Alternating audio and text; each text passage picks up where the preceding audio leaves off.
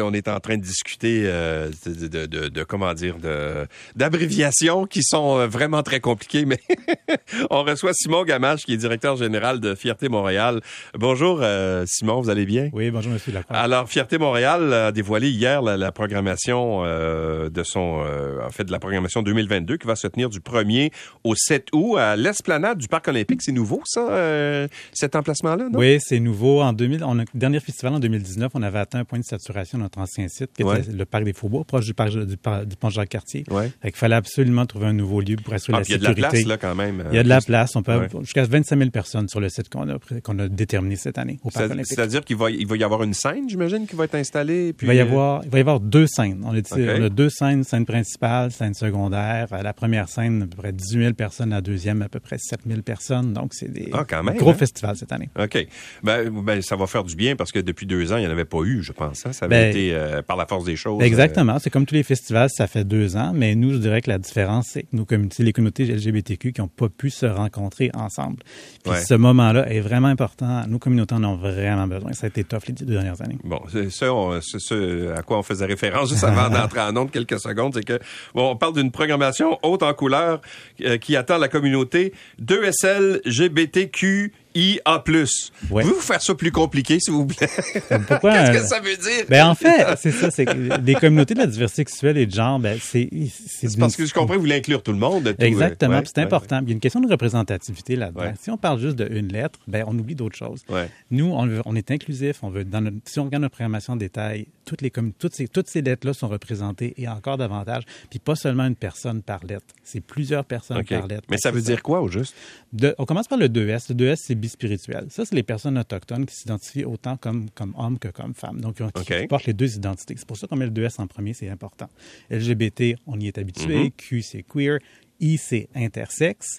A, c'est asexuel ou aromantique. Puis le plus, c'est toutes les autres. Et les alliés aussi peuvent rentrer là-dedans. OK, donc là, on a tout le monde, euh, on inclut l'ensemble de, Ben, de la planète. Si vous... Mais d'autres- nous, on est les alliés, parce qu'on fait pas partie de cette vous, communauté-là. oui, vous, êtes dans les alliés. Non, mais, c'est ça, c'est ce que je, c'est ce que je veux dire justement, c'est que c'est pas, le- en fait, euh, le, le- le Fierté Montréal, c'est pas réservé à une clientèle exclusive, c'est l'ensemble de la population qui peut participer. d'abord par et pour nos communautés. Ça, c'est Oui. un principe fondamental. Oui. Mais en même temps, on ne peut pas atteindre ce que Fierté Montréal, ce qu'on veut atteindre, puisque nos communautés veulent atteindre, on ne peut pas l'atteindre sans nos alliés. Donc, Mhm. nos alliés, on a besoin de nos alliés qui sont Oui. tout le temps avec nous dans ces luttes-là. Exact. Bon, par- parlez-moi de la programmation, je, je- parce que je regarde, euh, il y a plusieurs artistes qui vont être, Elle est gargantuesque. Oui, c'est ça, 150 artistes, euh, 7 jours d'activité, euh, 12 grands spectacles. euh, et, et je vois d'ailleurs Diane Dufresne qui va être euh, qui va Oui. être présente. C'est une star internationale, Diane. Dufresne. C'est vraiment une très, très grande star. là. Grand, grand concert d'ouverture, c'est ça le 3 août à la- au parc, à l'esplanade du Parc olympique. On est vraiment, vraiment heureux d'accueillir Diane Dufresne. Ça faisait longtemps qu'on l'avait vue. Il y a un peu un clin d'œil. On est au Parc olympique. Elle avait fait Magie Rose en 84 Ben oui. au stade olympique. Fait que là, on est à l'extérieur du, du stade et là, donc il y a clairement un clin d'œil à ça. Mais dans, ce dans cette soirée-là, il y, a, il y a Diane Dufresne aussi, il y a Pierre Quenders, il y a les femmes au tambour de Wendake, puis aussi une des, des- des danseurs de, de Kiki Ball qu'on appelle. Fait que c'est vraiment, ça va être un, vraiment un spectacle incroyable. Puis euh, Madame Dufresne est vraiment enthousiaste. Elle a accepté avec grand enthousiasme cette Ouais. invitation-là. On a vraiment hâte de la voir. Ah, mais ça, ça va être un spectacle, je vous dis, là, c'est, c'est, je- c'est un- moi, ça m'impressionne. D'abord, euh, c'est une grande, grande dame euh, Elle est comme de la éternelle, chanson. hein. C'est- Exactement. Puis en plus, c'est une artiste complète en, en plus. Elle, bon, bien sûr, elle chante euh, de façon magnifique. Elle peint Elle aussi. C'est une femme qui a une réflexion. C'est vraiment une, euh, Ouais. un très beau coup, je trouve, Et, de votre part. et je dirais Diane Dufresne, c'est une alliée. On parlait d'alliés. Oui. C'est une alliée depuis toujours de nos, de nos communautés. Bon, qu'est-ce que c'est Drag Superstar? Drag Superstar, bon, il y a des, s'il y a des, certains de vos auditeurs qui, qui connaissent les shows de RuPaul qui passent à la télé Ouais. depuis une quinzaine d'années, bon, c'est des drags, c'est- ça, fait- ça, ça, ça- c'est bien avant euh, ces shows-là de RuPaul, mais donc c'est une, c'est une forme d'art, le- le- la drague, l'art de la drague, tout ça. On en a une qui est très connue au Québec présentement, c'est, Rita Baga. Ouais. Et c'est d'ailleurs c'est Rita Baga qui va, qui va animer euh, ce spectacle-là. Donc, on pense que c'est le plus gros show de drague qu'il y a jamais eu au Canada, ce qu'on va faire le 4 août. Ah oui? Donc, on a des dragues de partout dans le monde, Canada, incluant le Canada, qui ont gagné différentes, gagné ou participé dans différentes éditions de RuPaul's Drag Race dans les 15 dernières années. Donc, euh, gros, gros show de drague le, le 4 août. Et, et les autres événements importants, qu'est-ce qu'ils sont? C'est quoi? Il y en a plusieurs, mais je vous dirais, on est, on est très heureux. Euh, le, le vendredi soir, on a un, un spectacle, on a regroupé plusieurs artistes, de- des grandes têtes d'affiche comme Cœur de Pirate, Corneille, Paty Galland, puis d'autres artistes euh, aussi émergents LGBTQ. On fait qu'on est content, il y a tout ça.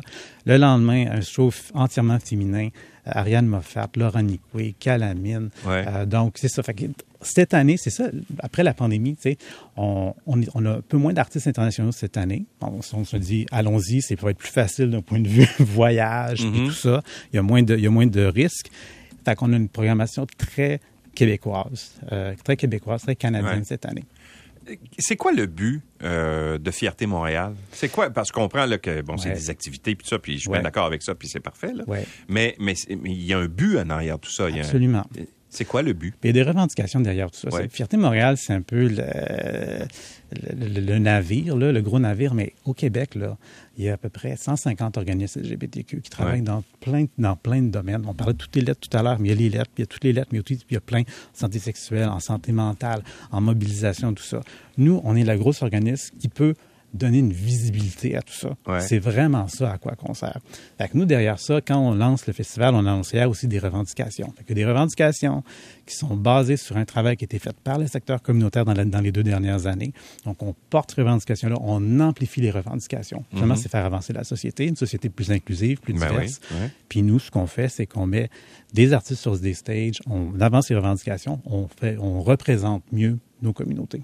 Mais la, la société québécoise a énormément évolué depuis, euh, je, je dirais, les 15 dernières années. Euh, ben, mais on peut aller, on peut reculer, reculer Oui, beaucoup oui. plus loin que ça, là. Mais quand même, euh, la société québécoise est une des plus ouvertes au monde, non? C'est une, oui, c'est une société qui est très ouverte, mais il y a encore des choses qui ne sont pas réglées. Si vous Ah oui, voulez- oui, non, mais tout à fait, mais c'est pas ce que je dis, là. Euh, Ouais. Je Mais- dis pas que votre ça. combat est pas, euh, ou votre, votre cause est pas, est, est Ouais. pas importante, là. Oui, mais, mais je veux juste une chose, une chose qui n'est pas très bien connue, c'est que Fierté Montréal aussi, c'est la plus grosse, le, le plus gros organisme LGBTQ dans le monde francophone. En termes de ressources, là, il n'y a pas d'équivalent sur la planète. OK? Le budget qu'on a, les ressources qu'on a, le nombre d'employés qu'on a, c'est sans équivalent. Donc, oui, on a une action à Montréal, mais notre action est beaucoup, beaucoup plus large. Ouais. Donc, nous, euh, on, est, on est en contact avec nos collègues dans le Canada francophone et aussi ailleurs sur la planète. Des organisations en France, par exemple, l'organisation qui, qui organise la marche des fiertés à Paris a un budget qui est 2% du budget de Fierté Montréal. Ah, Donc, oui. ils n'ont pas du tout les ressources. Ouais. Ce sont des organisations bénévoles. Fait que nous, on a un rôle à jouer dans toute la francophonie.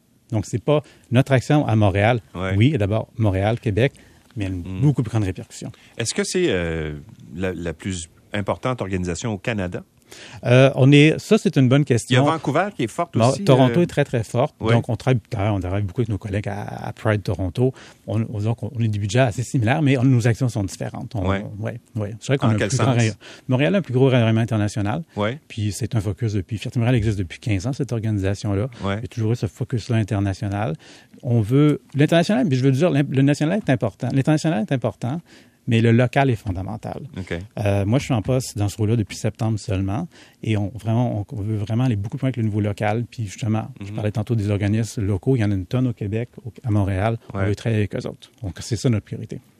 Ben bravo. Euh, donc ça commence euh, le 1er pendant une semaine, du 1er au 7 août. Il y aura bien sûr, j'imagine, euh, une euh, le, le- le défilé Oui. de la fierté, bien sûr. Le va- défilé, le 7 août, là, Ouais. donc sur René Lévesque, de la rime de Metcalf jusqu'à Alexandre de Sèvres, on finit ça dans le village. Donc, euh, 7 août, grand défilé, on a beaucoup d'inscriptions, on s'attend à ce qu'il y ait plusieurs centaines de milliers de personnes sur le parcours. Merci d'avoir été avec nous euh, et bonne chance euh, en cette reprise d'activité. Ben, merci beaucoup. Simon Gamache est directeur général de Fierté Montréal. Merci beaucoup.